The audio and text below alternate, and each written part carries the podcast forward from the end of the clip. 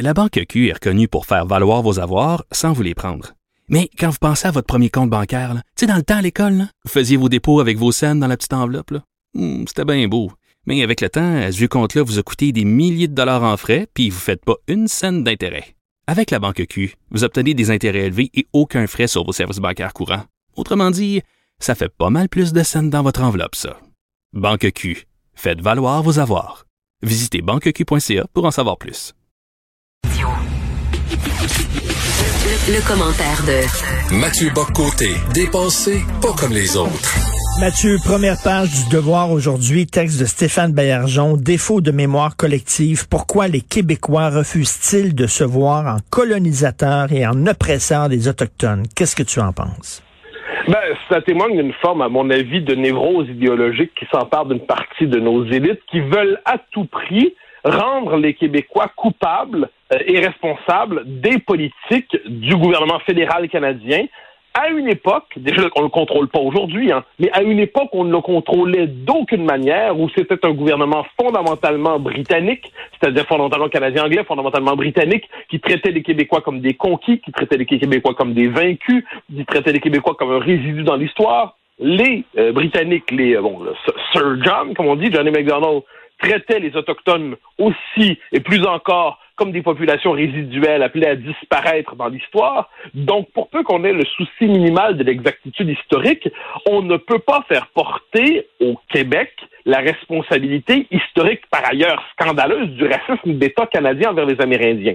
Mais il y a quelque chose, là on va nous dire oui, mais il y a des Québécois qui s'en sont mêlés. Évidemment, quand il y a une structure de pouvoir qui arrive quelque part, il y a toujours des éléments qui finissent par s'y mêler. Mais le seul lieu qui est contrôlé par les francophones, hein, l'État du Québec, l'expression de la nation québécoise, ça passe pas par Ottawa. À Ottawa, on négocie des aménagements pour préserver un peu de nos droits.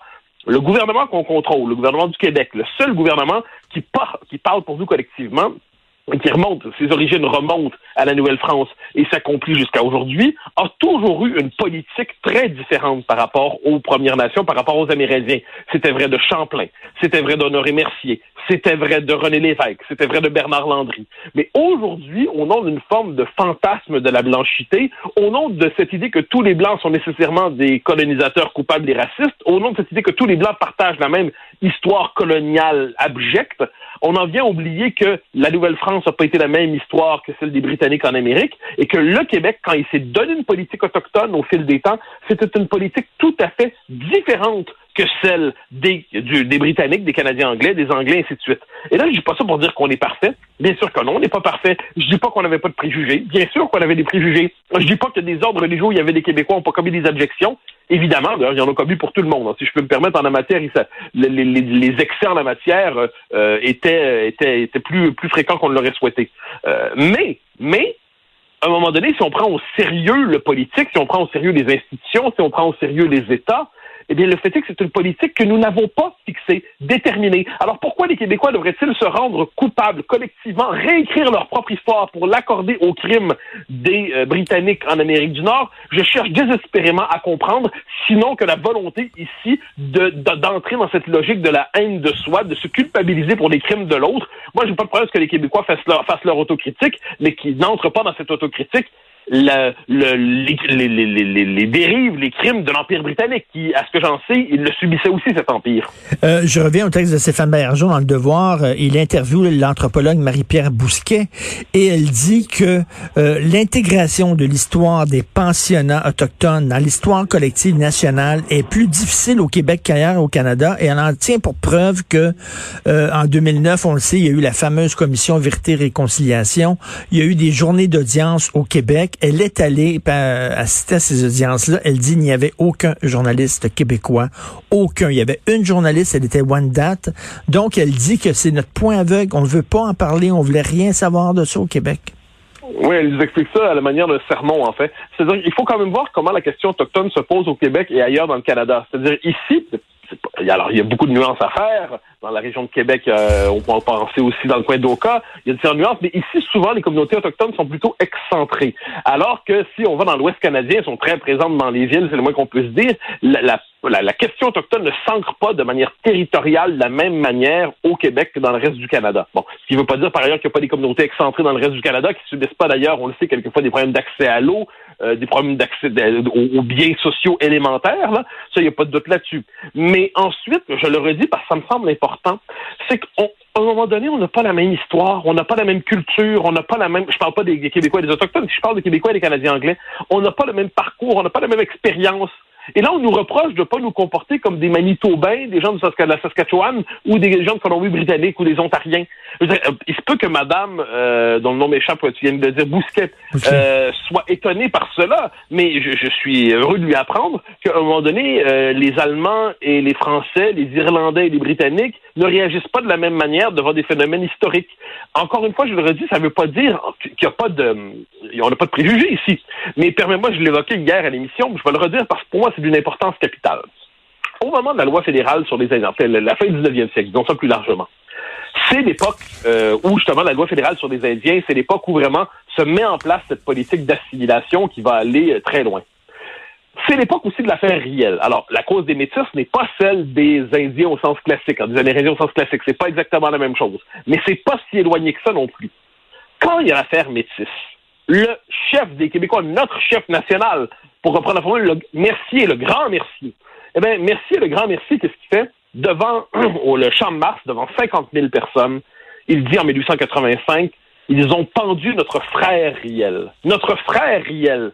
Euh, est-ce qu'on comprend bien que là, quand il parle des Autochtones, des Métis, dans ce cas-là, c'est pas la même chose, mais on comprend que c'est le même univers symbolique, il parle de notre frère. Il dit, c'est quand même pas ce qu'on pourrait appeler un langage particulièrement condescendant. Il se solidarise. On sait qu'il y a un conflit à ce moment-là entre d'un côté McDonald qui dit tous les chiens de la province de Québec pourraient hurler je pendrai quand même Riel et de l'autre côté, j'ai pas la formule exacte, mais c'est à peu près ce qu'il dit, et de l'autre côté, on a les Québécois qui se mobilisent pour les métis. Alors là, il va falloir qu'on m'explique comment les Québécois, lorsqu'ils prennent leur, leur gouvernement en main, c'est le gouvernement de Québec, eh bien, c'est une politique favorable aux métis qu'ils proposent, alors qu'à Ottawa, c'est une toute autre politique. Et plus encore, ceux des nôtres, hein, les Canadiens français qui à Ottawa collaborent avec Sir John, eh bien, Mercier les traite de traîtres. Autrement dit, en trahissant les métis, ils trahissent leur propre peuple, le peuple canadien-français. Alors, moi, je regarde ça à un moment crucial où se met en place la politique autochtone. Eh bien, manifestement, c'est pas le même rapport qui se joue à ça. Quand avec la Révolution tranquille, les Québécois se prennent en main. C'est important parce que j'en sais la Révolution tranquille dans notre histoire. René Lévesque, très rapidement, se montre particulièrement sensible à la question autochtone. C'est lui qui va reconnaître dans les années 80 les nations autochtones au Québec. Bernard Landry, à ce que j'en sais, est un homme particulièrement sensible à leur situation. Et là, donc là, moi, à un moment donné, je me dis que si on me dit des Québécois ont participé aux exactions, évidemment. Si on me dit on n'est pas parfait, évidemment. Mais si on me dit les Québécois doivent accepter à se voir la manière d'anglais comme les autres, ah ben non. Non, parce que premièrement, c'est faux, parce que le souci de la vérité devrait compter dans l'histoire. Ensuite, ensuite, parce que ça, si on en venait à adopter ce récit, ça déréaliserait la réalité de notre histoire pour la rendre conforme à un catéchisme idéologique, ce que souhaitent peut-être euh, des gens euh, dans le, au devoir, mais ce qui n'est pas conforme à la réalité des choses.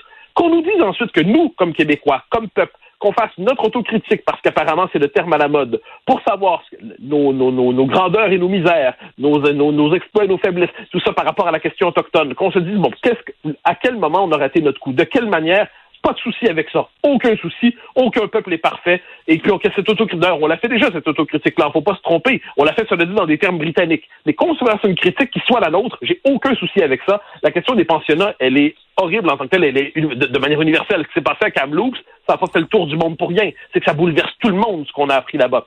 Mais le fait est que collectivement, l'expression politique de notre peuple en Amérique du Nord, c'est l'État du Québec. C'est à sa lumière qu'il faut penser notre action et non pas à la lumière de l'État fédéral canadien qui, historiquement, par ailleurs, nous a classés dans la catégorie des populations résiduelles qui doivent disparaître. Je, je dis ça, j'ai l'impression de rappeler des vérités élémentaires. Or, me semble-t-il, ces vérités élémentaires passent aujourd'hui pour des horreurs réactionnaires. Écoute, en terminant, je veux je veux parler d'autre chose. Tu sais que euh, euh, le ministre, ben, le premier ministre Legault est, est très furieux d'avoir eu à se départir de son ministre de l'économie qu'il aimait bien euh, Fitzgibbon.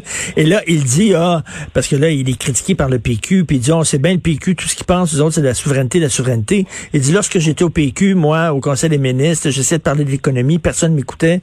Tout ce qu'il avait en tête, c'est c'est la souveraineté. C'est assez particulier d'un ex-péquiste qui qui parle de ça en parlant du oui, Bouchard et de Bernard Landry. c'est surtout assez particulier de la part d'un homme, euh, François Legault, que, j'estime, mais qui était un des plus ardents indépendantistes au Parti québécois à l'époque. François Legault voulait parler d'indépendance tout le temps, il faut pas qu'il l'oublie. François Legault voulait, euh, c'était l'homme du budget de l'an 1. François Legault, dans le nouveau budget de l'an 1, disons ça comme ça, François Legault, c'était celui qui disait qu'il fallait faire la souveraineté. On se souvient, c'est une époque lointaine, il était au PQ. Il disait qu'il fallait faire la souveraineté au nom de l'altermondialisme et de l'écologisme pour empêcher un parti de gauche d'émerger. Québec solidaire n'existait pas encore. C'était un homme qui disait qu'il fallait faire la souveraineté pour accomplir un modèle de société de centre-gauche. François Legault peut réécrire son histoire, ça lui appartient en politique, les hommes aiment réécrire leur histoire, ça force tout le monde aime la réécrire. Mais là, François Legault, à l'époque, c'était un souverainiste ardent, convaincu.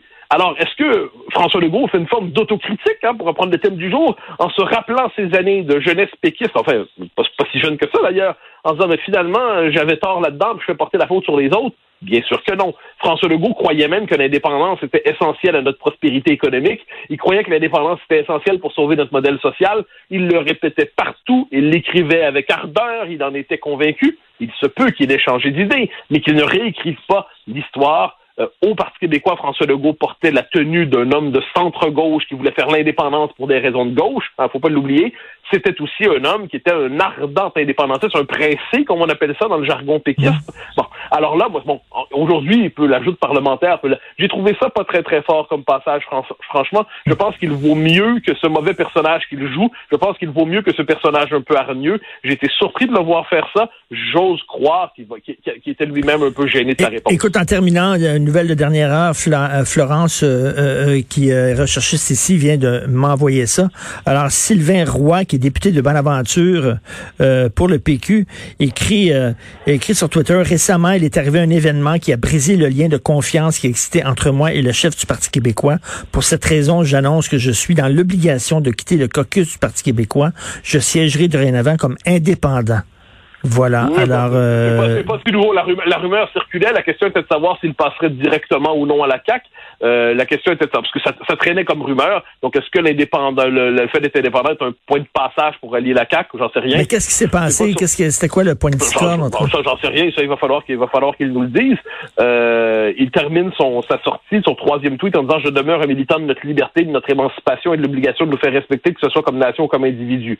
Donc ça, ça demeure un indépendantiste euh, convaincu on, convaincu, on le comprend. Est-ce un point de passage vers la CAC? C'est pas inimaginable. Euh, la, rumeur circulait depuis longtemps. Est-ce que par ailleurs, c'est le PQ va pas si bien que ça, mais est-ce que c'est un élément qui suffit pour dire que que, ça va abattre le PQ, j'en serais surpris. Ce n'était pas le député le plus ardent par rapport au nouveau chef d'ailleurs. Et euh, écoute, en terminant encore, il y a un auditeur qui vient de m'écrire rapidement, parce qu'il y a Alexandre qui s'en vient, un auditeur vient de m'écrire, je m'excuse, mais les, les, les, curés là, qui, qui agressaient les enfants, c'était de l'Église catholique, c'était des catholiques. Là. Puis au Québec, là, on était près de notre Église catholique. Puis on défendait nos curés. Puis on, voulait pas voir ce qui se passait, ce qui faisait nos curés. Attends, mais, non, mais attends mais est-ce que quelqu'un... Ça se peut que j'avais pas été au courant de ce qui s'est dit au Québec depuis 60 ans, mais j'avais l'impression que les Québécois étaient assez critiques envers l'Église catholique, si je peux me permettre. Hein. Les Québécois sont au courant des, des, des, euh, des excès de l'Église catholique, de la part sombre de son héritage. Je pense pas que c'est un secret, mais ensuite, il faut juste rappeler que l'Église catholique a un rôle là-dedans, personne ne conteste. Ce que je dis, c'est que si on prend au sérieux le politique, ensuite on peut penser que ça compte pas. Mais c'est une politique de l'État fédéral. C'est l'État fédéral qui décide d'agir ainsi. J'y peux rien, c'est pas moi qui ai décidé. C'est l'État fédéral qui fait la loi sur les Indiens. C'est pas nous. Ensuite, que l'Église catholique ait à ça d'une manière ou de l'autre, et plus souvent euh, de manière plus que critiquable, de manière gênante, c'est qu'il devrait s'excuser aujourd'hui. Il n'y a pas de doute là-dessus. Mais il va falloir prendre au sérieux un jour les institutions. En dernière instance, ce que j'en sais, c'est les États qui décident des politiques et qu'il y ait des Québécois qui ont participé à ça. Il n'y a pas de doute là-dessus. Que ce soit le politique de l'État québécois, du peuple québécois, c'est factuellement inexact. Merci beaucoup. Bon week-end, Mathieu. Toi de même. Bye bye.